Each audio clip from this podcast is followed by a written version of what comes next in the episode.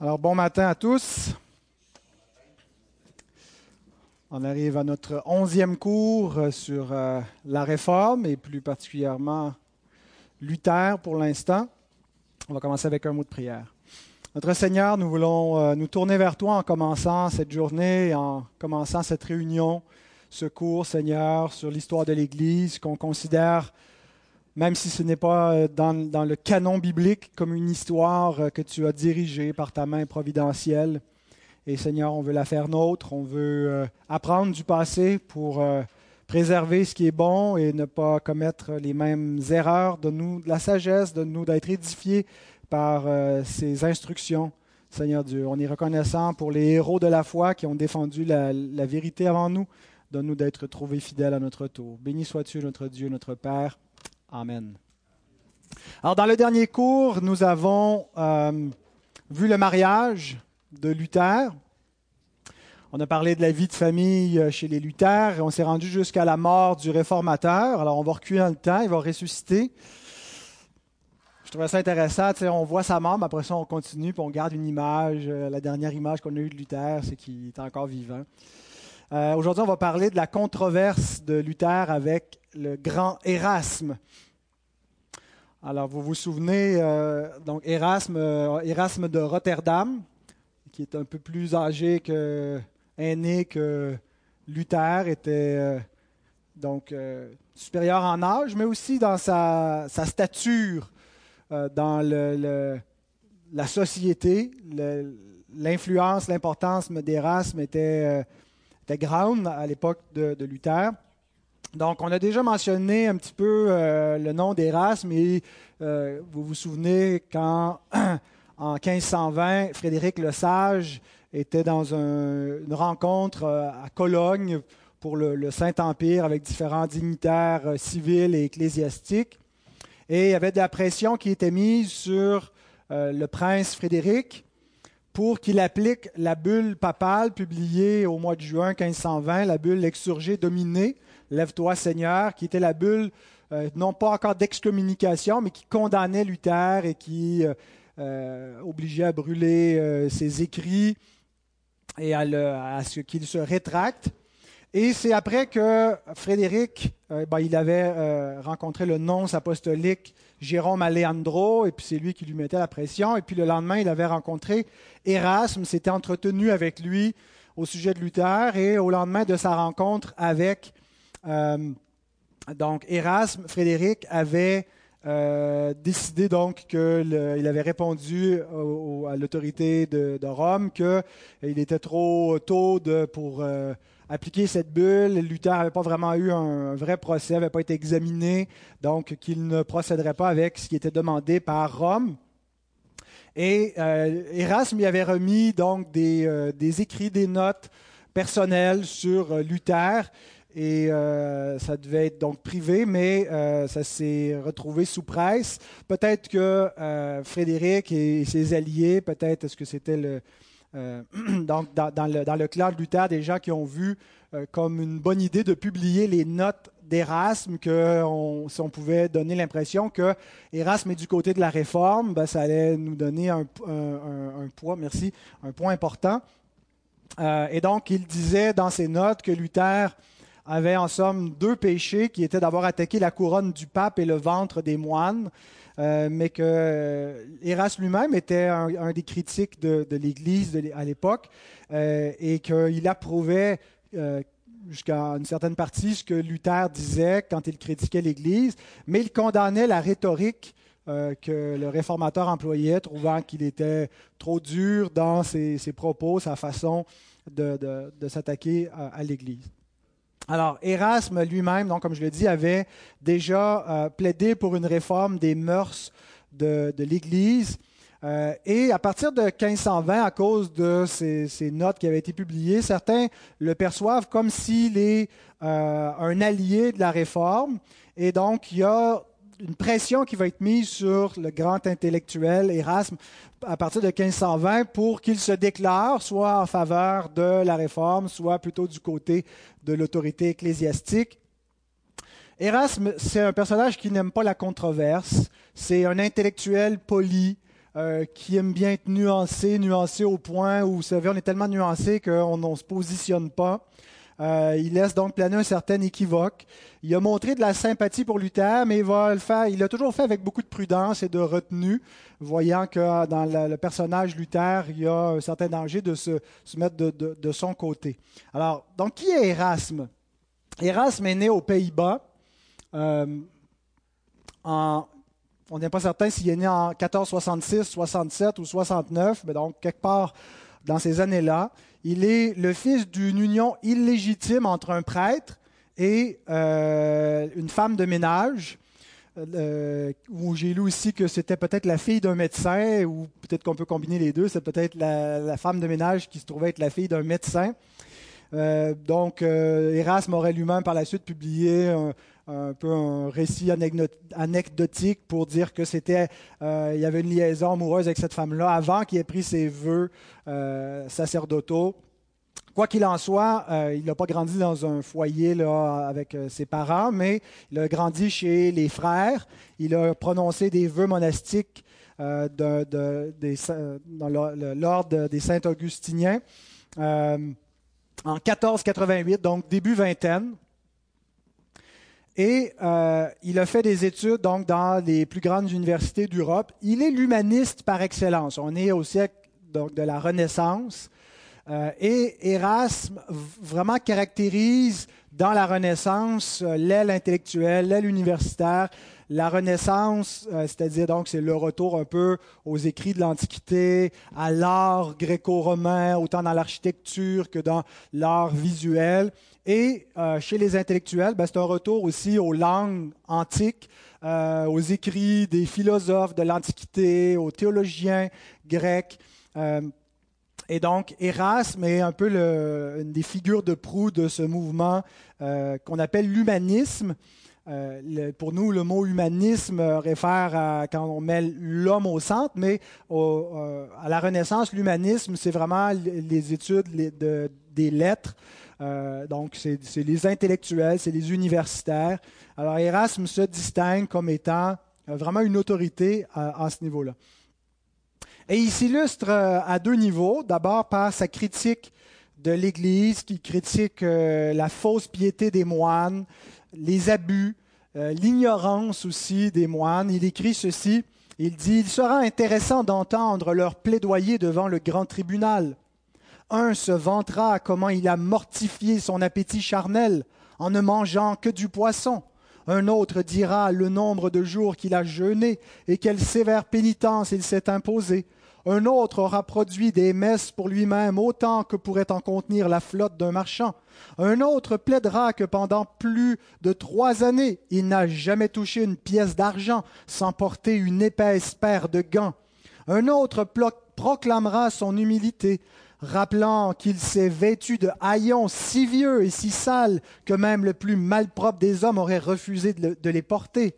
Un autre dira à son juge qu'il a perdu sa voix en chantant de saintes hymnes, et un autre encore qu'il qu'il a oublié comment parler en gardant le silence perpétuel pour obéir à l'injonction du psalmiste de se taire plutôt que de commettre une offense avec sa langue.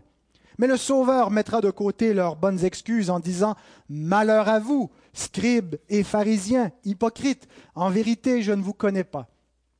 Donc, un certain réformateur en son genre, pré-réformateur, généralement, on le considère, Erasme, mais surtout une réforme morale, un peu à la Savonarole, qui s'attaque pas vraiment à la doctrine de l'Église. Pour lui, c'est plutôt un problème moral, c'est un problème de comportement chez les prêtres, chez les moines, et c'est ça qu'il vise à, réformer. On peut réformer la structure, avoir un peu plus de discipline, un peu plus d'ordre, des vocations plus sérieuses, des moines et des prêtres plus instruits, plus intellectuels, c'est ce que l'Église, selon lui, avait besoin. Sa deuxième grande contribution, c'est son Nouveau Testament grec de 1516. Donc, euh, avec la Renaissance, il y a un intérêt et une ressurgence pour réapprendre les langues de l'Antiquité. Le Moyen Âge, euh, ce n'est pas vraiment illustré par sa connaissance de l'hébreu et du grec, à part pour les, les, théologiens qui étaient de langue grecque, mais c'était tout se passait pas mal en latin du côté occidental. Et donc, la Renaissance, c'est qu'on veut euh, finalement étudier les choses euh, à la lettre. Donc, on veut euh, y aller avec les textes originaux plutôt que de faire l'exégèse de la Bible en, latin, la Vulgate. Ben, il faut faire plutôt l'exégèse de la Bible en hébreu pour l'Ancien Testament et de la Bible en grec pour le Nouveau. Et donc, on n'avait pas une édition grecque du Nouveau Testament. Il y avait des différents manuscrits qui pouvaient exister, mais avoir un texte critique. Et donc, Erasme est le premier à produire une, version critique où on compile avec les manuscrits qu'on possède euh, une, version qu'on dit, ben voici à quoi devaient ressembler les, textes originaux et on a toute la collection du Nouveau Testament en grec. Donc, c'est publié en 1516. Et ça vient avec ce, désir euh, qui, de, revenir à la lettre. On voit donc que la réforme s'inscrit dans ce mouvement de la Renaissance, retour euh, à, l'écriture dans sa langue originale et une exégèse donc euh, originale des textes qui va se distancier jusqu'à un certain point de la théologie du Moyen Âge, qui, qui, est un peu dans la haute voltige de la dialectique et puis des déductions philosophiques qu'on pouvait faire, mais on revient plutôt à une lecture plus littérale, une interprétation de la Bible dans son contexte et dans sa langue originale. Donc, euh, comme je le disais, a une grande influence partout en Europe. Euh, tout le monde cherche son avis, euh, les dignitaires, autant les ecclésiastiques que les autorités civiles. Il entretient une grande correspondance avec environ 600 différents correspondants au cours de sa vie. Il, raconte dans son journal qu'il emploie presque la moitié d'une journée chaque jour pour répondre à différentes lettres donc, euh, il n'y avait pas des courriels à l'époque, mais on peut imaginer le, temps que ça, lui prenait pour éplucher la correspondance qu'il recevait et répondre euh, aux différentes personnes qui cherchaient son avis. Alors, il a contribué euh, à la réforme, mais surtout préparé la réforme et a donné des outils avec son Nouveau Testament en grec pour que la réforme puisse battre son plein. Et euh, dans la première phase de la réforme, les réformateurs, surtout ceux de la branche humaniste, les, Luther n'est pas vraiment un humaniste. Luther est plutôt, c'est un moine, c'est plutôt un homme du Moyen Âge. Il n'est pas un homme de la Renaissance. Il n'est pas parmi ces intellectuels. Ben, il est un intellectuel, mais euh, sa culture est davantage la culture monastique du Moyen Âge. Mais il y a d'autres réformateurs, comme Zwingli, qu'on va voir bientôt, qui lui est plutôt aussi un humaniste euh, qui n'est pas un moine, qui va, qui va se marier assez vite. Euh, donc euh, déjà, hein, la, théologie sortait du, du, couvent, sortait de l'Église pour se transporter dans le milieu académique, universitaire, être fait par des hommes qui prenaient pas nécessairement des vœux religieux, mais qui avaient plutôt une carrière académique de professeur. Et donc, les, les, les, réformateurs humanistes identifient Erasme comme faisant partie des leurs. On voit d'ailleurs sur cette image qui est publiée en 1521 à Zurich, le moulin céleste, euh, que donc euh, le Seigneur qui donne sa parole ici, euh, il y a les versets, et c'est Erasme qui est identifié ici, qui prépare le pain de la parole par son Nouveau Testament grec que ici Luther va l'utiliser pour confronter l'Église et on a d'autres réformateurs qui, avec la faux, battent l'Église et donc déjà on mettait au début, chez les réformateurs, on identifiait Erasme avec la réforme. Alors c'est pour ça aussi que de l'autre côté, euh, ceux qui sont opposés à la réforme vont mettre la pression sur Erasme pour dire ben, de quel côté euh, est-ce que vous êtes, qu'est-ce que vous pensez des idées de Luther, surtout à partir de 1520 quand ces notes sont publiées. Alors Luther espérait que Erasme euh, joindrait la réforme jusqu'à un certain point, mais euh, quand il voit qu'il est plutôt réticent, qu'il est dans des nuances qui semblent plutôt laisser un flou, euh, il, va même lui écrire en lui demandant de ne pas, pas s'en mêler, euh, de ne pas venir intervenir dans, ce débat. Et puis Erasme va lui répondre que mieux vaudrait un adversaire comme Erasme pour Luther, ça serait plus utile à l'Évangile que euh, certains euh, supporters fous qui sont du côté de Luther, mais qui disent un peu n'importe quoi. Peut-être qu'ils faisaient allusion à Karlstadt et à, d'autres radicaux de la Réforme. Et donc, euh, euh, Luther, euh, il, écrit concernant Erasme plus tard, il dit, il a dénoncé le mal, mais il fut incapable d'annoncer le bien et de conduire en terre promise. Peut-être mourra-t-il comme Moïse dans les champs de Moab, parce qu'il n'a pas conduit dans le pays des richesses de la parole de Dieu ceux qui cherchaient la piété. Et quand Erasme meurt en 1536, on annonce sa mort à Luther. Vous savez, souvent, quand on a eu deux grands adversaires politiques ou peu importe dans quel domaine, euh, quand un, meurt, euh, l'autre souvent va montrer beaucoup de, respect, puis va dire comment c'était un grand homme, un, grand personnage, malgré tout, que même ils ont été des, adversaires. Ben, Ce n'est pas le cas de, Luther. Quand on lui annonce la mort d'Erasme, il dit il aurait dû mourir dès qu'il nous a donné le Nouveau Testament grec. Ça aurait été bien mieux comme ça. Euh, donc, euh, lui-même est devenu plutôt hostile avec le temps à, la réforme et il dit J'ai couvé un œuf de colombe, Luther en a fait éclore un serpent. Donc, il, euh, euh, voyait plutôt de mauvais œil à la fin de la réforme comme un, schisme, comme une révolte et non pas comme une bonne réforme qui aurait. C'est comme si Luther était allé beaucoup trop loin à ses yeux. Donc, venons-en un peu à la controverse spécifique euh, qu'on appelle la controverse du libre arbitre. Alors, Luther, comme je disais, voulait plutôt éviter la confrontation directe avec Erasme, euh, mais vraiment de deux visions qui s'affrontent de c'est quoi le besoin de l'Église. Pour Erasme, c'est une réforme de type humaniste. Pour Luther, c'est une réforme théologique, une réforme religieuse, qui n'est pas seulement morale. Bien sûr qu'il y a besoin d'une réforme morale, mais c'est plus que ça pour C'est le dogme lui-même, c'est l'enseignement, c'est l'évangile qui, est, en jeu, mais Erasme ne voit pas ça comme ça. Euh, Erasme, il a beaucoup de confiance dans la capacité humaine. Pour lui, être un chrétien, c'est être une bonne personne. Euh, le christianisme, pour lui, c'est surtout c'est sa valeur éthique et morale que ça a apporté dans le monde.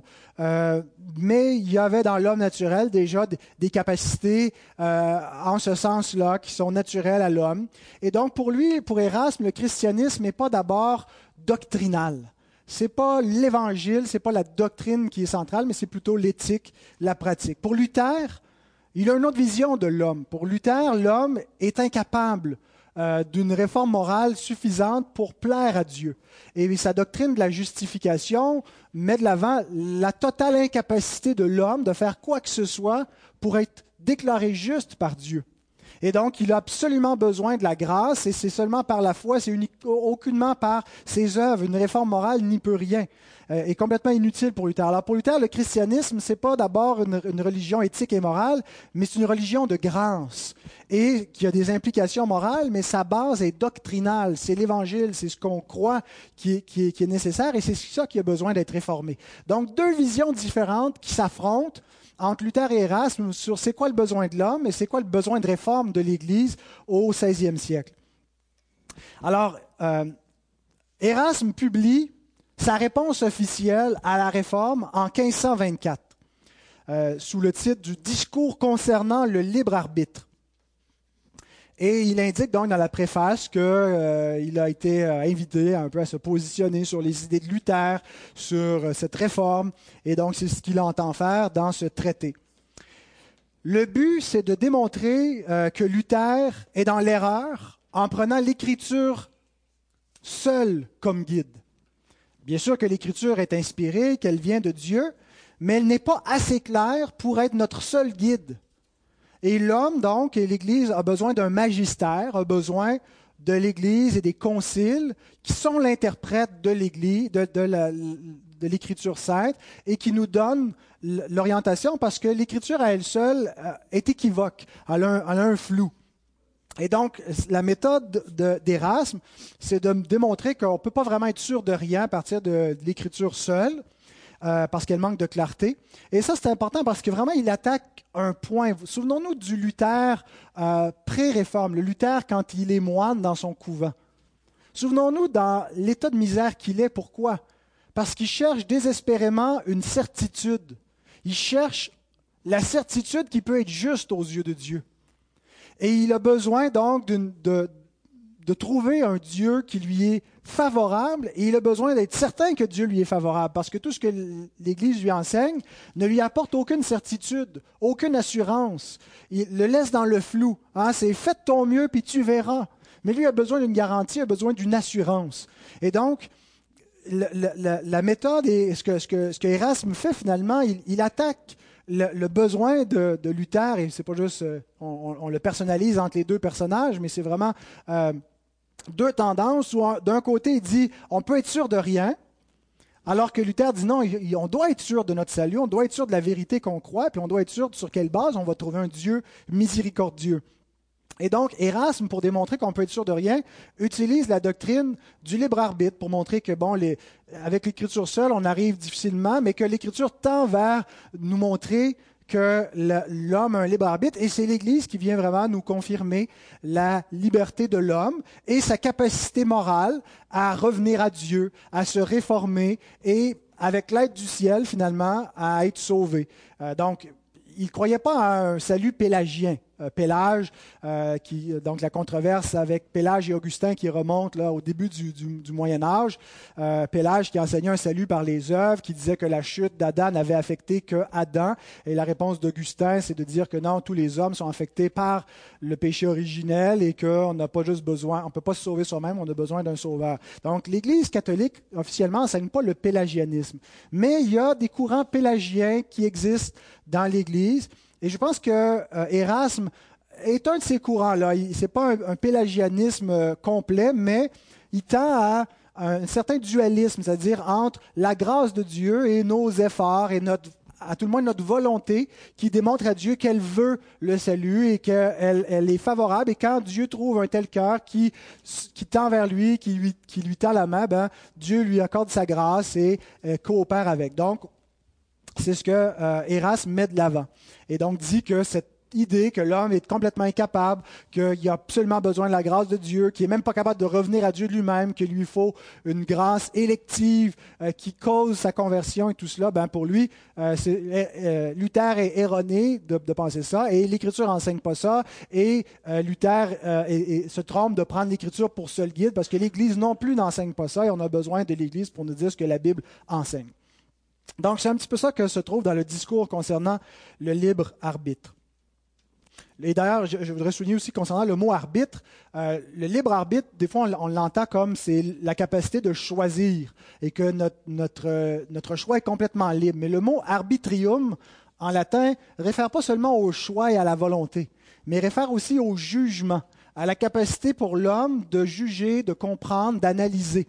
Et donc, le libre arbitre, c'est de dire que non seulement la volonté, mais la capacité de raisonner de l'homme euh, demeure euh, dans un assez bon état pour que l'homme soit capable de revenir à la vérité, de revenir vers Dieu, de juger.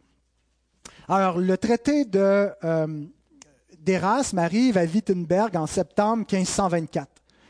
Il est d'abord accueilli par Mélenchon, Philippe Mélenchon, le collègue professeur de grec qui enseigne avec Luther à Wittenberg, qui est un peu aussi le protégé de, Luther. Luther va fermer les yeux sur certaines déviances de Mélenchon euh, euh, pour ce qui, aurait, ferait avec aucune autre personne.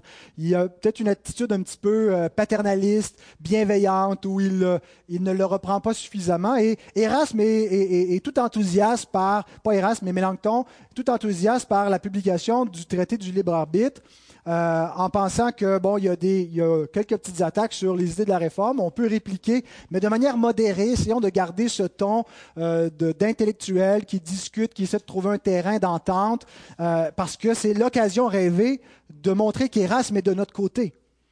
Et Luther est vraiment pas euh, du même avis. Il considère que c'est euh, un des pires traités qu'il a jamais vu, que ça compromet l'Évangile parce qu'il confond la loi et l'Évangile. Euh, et il, il, un peu dans un état dépressif, Luther, pendant quelques mois parce qu'il sait qu'il ne peut pas laisser ça passer.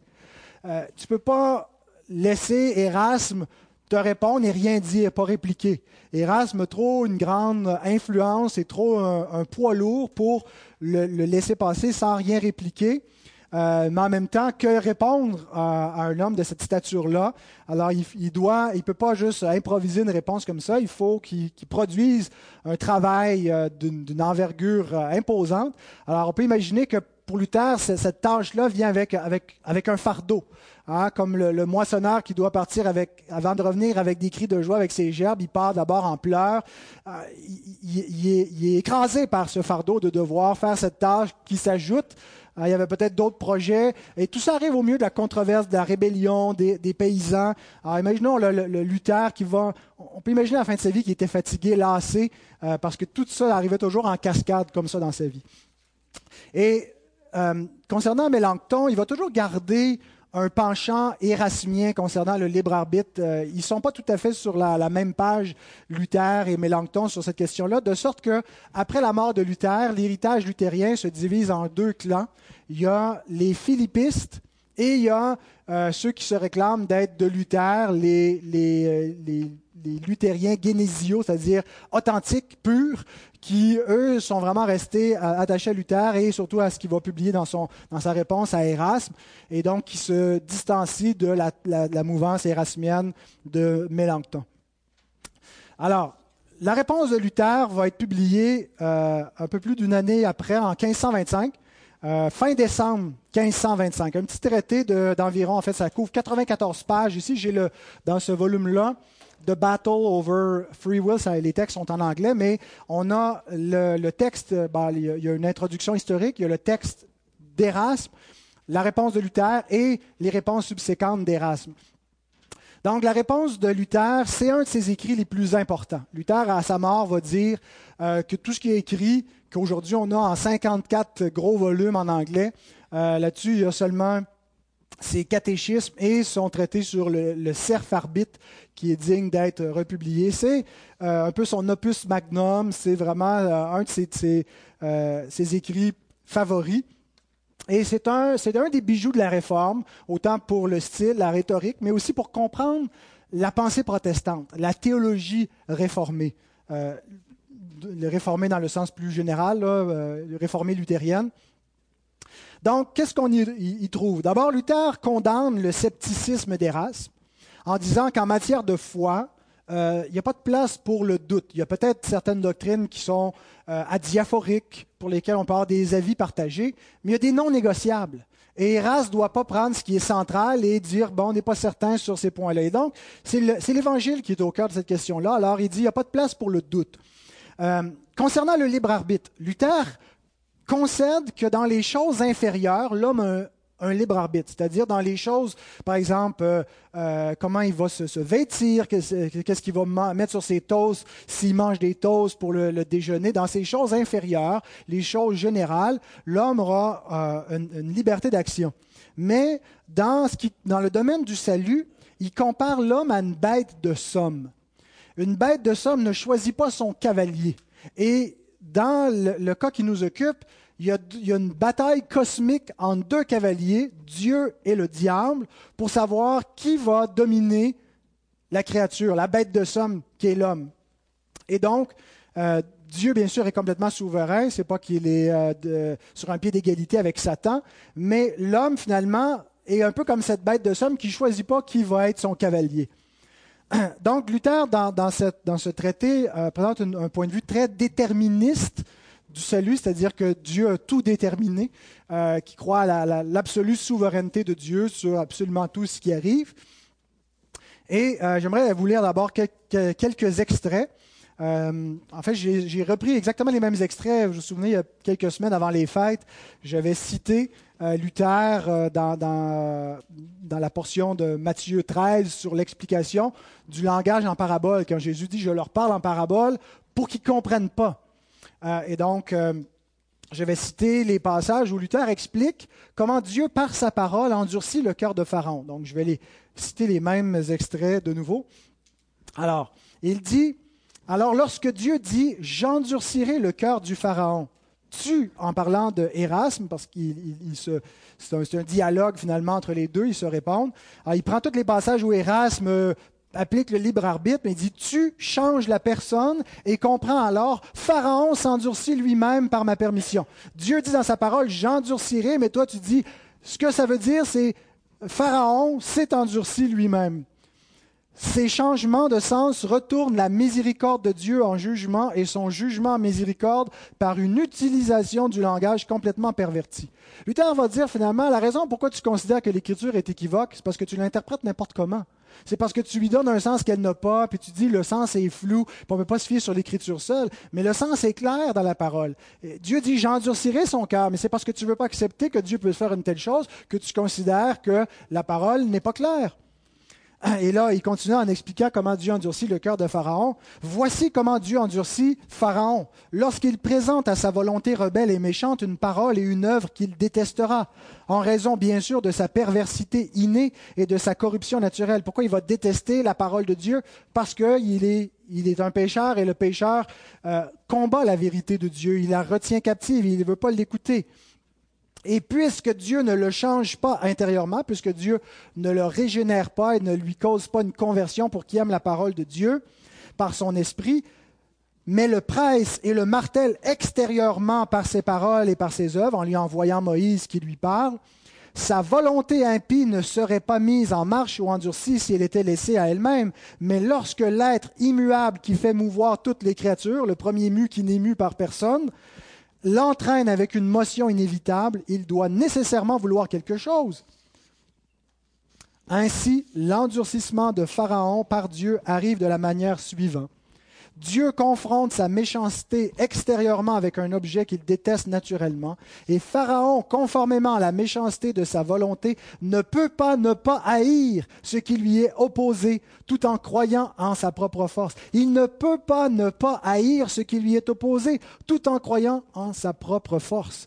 Alors, ce n'est pas Dieu qui, le, qui le, le, fait haïr, il le haït naturellement, mais c'est Dieu en même temps qui le provoque en endurcissant son cœur par sa parole, sachant comment il va répondre. Il s'obstine au point qu'il ne peut plus euh, entendre ni comprendre, mais possédé par Satan, il est emporté tel un fou furieux. Il ne choisit pas qui est son cavalier. Il est sous la domination du diable par son état naturel de chute.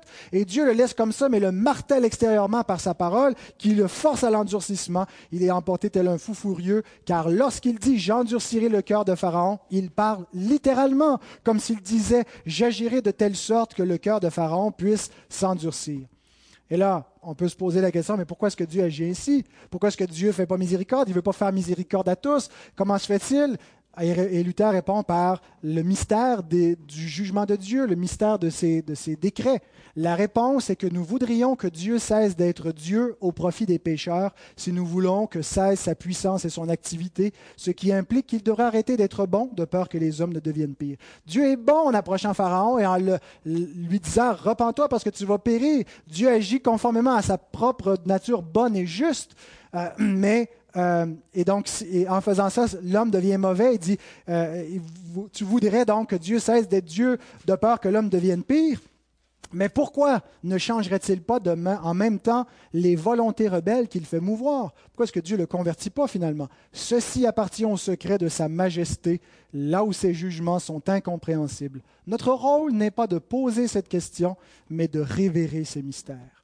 Voilà la posture que nous devons avoir face à un Dieu souverain. Ce n'est pas de demander à Dieu de nous rendre des comptes, à dire à Dieu de se justifier à nos yeux, mais c'est de dire je ne comprends pas les mystères de Dieu et j'adore. Ce mystère que je viens de décrire, je ne le comprends pas, mais je l'adore, je me soumets à lui, je révère la souveraineté divine de Dieu qui ne viole pas la, la, responsabilité, la liberté de l'homme. Je dis liberté en guillemets parce que euh, l'homme agit volontairement. Il n'est pas forcé, mais en même temps, il n'échappe pas au décret divin qui contrôle tout sous sa main. Il ne tombe pas un moineau sans sa volonté. Les cheveux de notre tête sont comptés. Il ne peut pas en tomber un sans sa volonté. Donc, tout ça arrive harmonieusement dans son décret, euh, mais on ne comprend pas comment donc tout ça peut être compatible, que Dieu peut décréter une chose qui arrive librement, mais c'est ce qui arrive. Et donc, il termine son, son traité, Luther, en remerciant Erasme et en l'invitant à reconsidérer sa position il lui dit dans son texte, il dit, tu es le seul assaillant qui a vu l'enjeu central et qui, et qui ait visé l'artère principale, et pour cela, je te suis profondément reconnaissant. Si ceux qui m'ont attaqué jusqu'à ce jour avaient fait de même, il y aurait eu moins de dissensions et de factions et plus de paix et d'accord. Donc, il voit que Erasme était, oui, un adversaire redoutable, mais qui, plutôt que s'attaquer à, des détails, puis le fait que Luther, euh, quel genre de personnage il est moralement, puis euh, comment il ose s'en prendre au pape, mais qu'il s'est attaqué vraiment au fond de la question et à, la question de sur quelle autorité on peut déterminer ce qui est vrai. Est-ce que c'est l'Église qui nous dit ou est-ce que c'est la parole de Dieu? Euh, donc, bien sûr, Luther ne croit pas que l'Église n'est pas du tout un guide et qu'on ne doit pas l'écouter, mais qu'elle elle, ne peut pas être un guide contre la parole de Dieu, que c'est la parole qui est la norme ultime et que euh, le rôle de l'Église, c'est de, se soumettre à cette révélation-là et pas d'y ajouter quoi que ce soit. Et donc, euh, il, remercie Erasme d'avoir examiné la, question de fond et l'invite humblement et euh, avec urgence à réexaminer sa position. Et pour Luther, ce n'est pas juste une question de débat philosophique, euh, mais c'est une question de vie ou de mort. Il plaide avec lui un peu comme il, l'évangélise, en disant Viens à, cette bonne compréhension de l'Évangile. Erasme va lui répondre en deux parties, une première publiée en 1526, l'autre en 1527 euh, auquel Luther ne semble pas avoir répliqué, probablement parce que sa réponse de 1527, 1525 était définitive. Euh, il a dit ce qu'il avait à dire et que la réplique d'Erasme n'y a rien changé. Et euh, donc, petite analyse en conclusion concernant ce débat. Trois, trois remarques. à partir de, non seulement du, traité de Luther sur le serf arbitre, l'arbitre asservi, hein, il prend l'idée aussi du servage, c'est-à-dire qu'il y a euh, les serfs qui sont soumis à un seigneur, qui ne sont pas entièrement libres, ben, mais que l'homme, sa volonté est, comme ça servi à, des puissances euh, célestes, à des puissances au-dessus de lui. C'est ce que veut dire le serf arbitre et qu'en même temps, il est asservi à sa propre nature pécheresse. Il n'a pas la liberté, il n'a pas la capacité de revenir à Dieu. Donc, il est asservi de manière euh, euh, ontologique à la puissance de Dieu, mais de manière éthique aussi à la puissance du péché. Donc, l'homme n'est pas une créature entièrement libre comme le voudrait Erasme. Mais donc, trois remarques euh, concernant l'influence de la pensée de Luther qui est, euh, vraiment comprimée dans ce traité-là, son influence sur le protestantisme évangélique. Si on avait eu un protestantisme ou une réforme à la Erasme, une réforme humanisme, les choses auraient été bien différentes les trois remarques sont les suivantes. On a hérité d'un déterminisme plutôt que d'un dualisme. dans, le, protestantisme évangélique, ce n'est pas uniforme. Il y en a comme les Arméniens qui croient à une forme de dualisme, c'est-à-dire qu'il euh, y, a, ultimement différentes euh, forces qui déterminent la réalité. Le déterminisme, c'est à dire que ultimement, il y a une seule volonté qui détermine la réalité, c'est Dieu. Et donc, la volonté de Dieu détermine tout et elle est compatible avec le fait qu'il y a eu une chute. La chute n'a pas échappé au, décret de Dieu, euh, mais Dieu n'est pas responsable du péché. Euh, Dieu détermine que, par exemple, Jésus va être livré, ça va impliquer un péché. C'est la volonté de Dieu que son, Fils soit livré, mais en même temps, ça va se faire contre la volonté morale de Dieu et les pécheurs vont être imputables pour ce qu'ils vont vont avoir fait. Donc le déterminisme va caractériser davantage la pensée protestante que le dualisme. Il y a, comme je le dis, un certain dualisme chez les protestants, mais la trajectoire du protestantisme est, déterminée par euh, un accent sur la souveraineté de Dieu. Et la plupart des réformateurs euh, avaient le même, le même emphase que Luther, un Dieu souverain qui détermine tout. Le deuxième, deuxième accent ou deuxième influence de Luther, c'est le dogmatisme plutôt que le scepticisme. Je sais que le mot euh, dogmatisme a une connotation négative dans le sens que c'est comme si euh, on affirme des choses puis il n'y a pas de nuance, mais c'est plutôt le confessionnalisme, c'est-à-dire qu'on a affaire entre Erasme et, Luther à deux visions du christianisme. Une vision euh, où il n'y a pas de, théologie, il n'y a pas une confession de foi qui est certaine, puis ce n'est pas important parce que ce qui est important, c'est la conduite morale. Et ça, c'est les libéraux, les, protestants libéraux qui vont reprendre cette tendance-là, où c'est la conduite, c'est euh, les actions sociales qui comptent, et non pas ce qu'on croit. Ce qu'on croit, c'est secondaire. On peut croire des choses différentes. On peut croire des choses différentes concernant Dieu, concernant l'Évangile. Pour autant qu'on soit en harmonie, qu'on soit gentil, qu'on soit une bonne personne, qu'on soit aimable, c'est ce qui compte.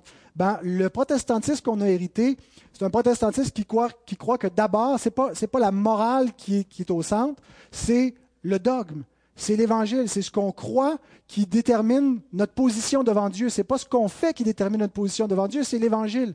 Et de là va découler des, impératifs moraux, une, façon de se conduire, mais c'est pas ce qu'on met en premier.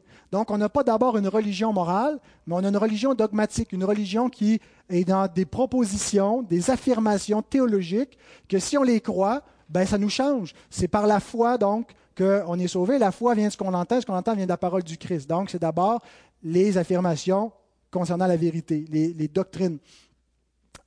Et, Luther, vers la fin du livre, il dit à Erasme, il dit, tu, as écrit que tu n'affirmes jamais, pardon, je recommence, tu as écrit que tu n'affirmes rien, mais que plutôt tu discutes. Ce n'est pas la façon qu'une personne, ce n'est pas la façon qu'une personne écrit lorsqu'il a examiné en profondeur et compris avec exactitude. Quant à moi, dans ce livre, je n'ai pas discuté, mais affirmé.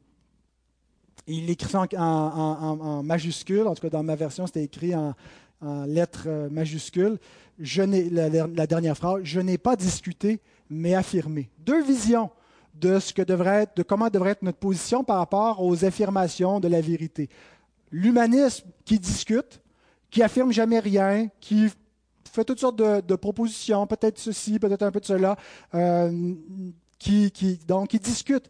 Tandis que Luther croit qu'en matière de foi, en matière de doctrine et de vérité, quand c'est les vérités cardinales qui sont aux centre, ce n'est pas une discussion, mais on doit affirmer, on doit déclarer les vérités. Et donc, ce qui nous a donné un protestantisme confessionnel plutôt que sceptique. Et troisième et dernière remarque, la perspicuité plutôt que l'équivocité de la Bible. Le mot perspicuité veut dire la clarté. J'aurais pu prendre ce mot-là aussi, mais quand on, dans une théologie systématique, quand un livre de théologie systématique, quand on arrive à la doctrine des Écritures, généralement, il y a un, un chapitre ou un article qui va élaborer sur la perspicuité. C'est-à-dire, est-ce que l'Écriture est claire ou est-ce qu'elle est équivoque? Est-ce qu'on peut comprendre son message clairement ou est-ce qu'il est flou? Et donc, euh, Luther ne nie pas qu'il y a des passages difficiles dans la Bible, qu'il y a des doctrines qui sont plus difficiles à comprendre, mais ce qu'il dit, euh, c'est que euh, les, doctrines centrales sont claires, qu'elles ont été comprises clairement par les croyants et par l'Église, et que si on laisse parler l'Écriture plutôt que de lui imposer un sens, et qu'on se soumet à l'Écriture plutôt que de la soumettre à nos raisonnements déchus, bien on va arriver à des certitudes, pas à des incertitudes et des flous. Euh, et donc, il ne dit pas nécessairement que tout le monde doit euh, lire la Bible par lui-même, puis se faire sa propre idée, puis c'est assez clair. Bien sûr tout le monde doit lire la Bible, mais la lire aussi dans une tradition, la lire en Église. Euh, et il ne nie pas que l'Église est la colonne et l'appui de la vérité, mais elle n'est pas infaillible, et ce n'est pas le magistère comme tel qui nous dit ce que la Bible veut dire, mais chacun qui est l'Église peut la lire et la comprendre, et qu'il va la comprendre comme les saints l'ont toujours comprise, parce que l'Écriture est claire et non pas équivoque. Alors voilà ce qui termine notre euh, onzième session avec Luther.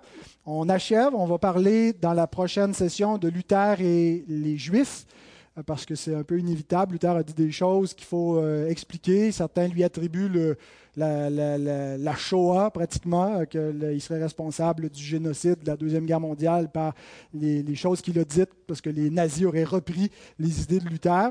Alors on va examiner cela et on verra ensuite l'héritage de Luther avant de passer aux autres réformateur.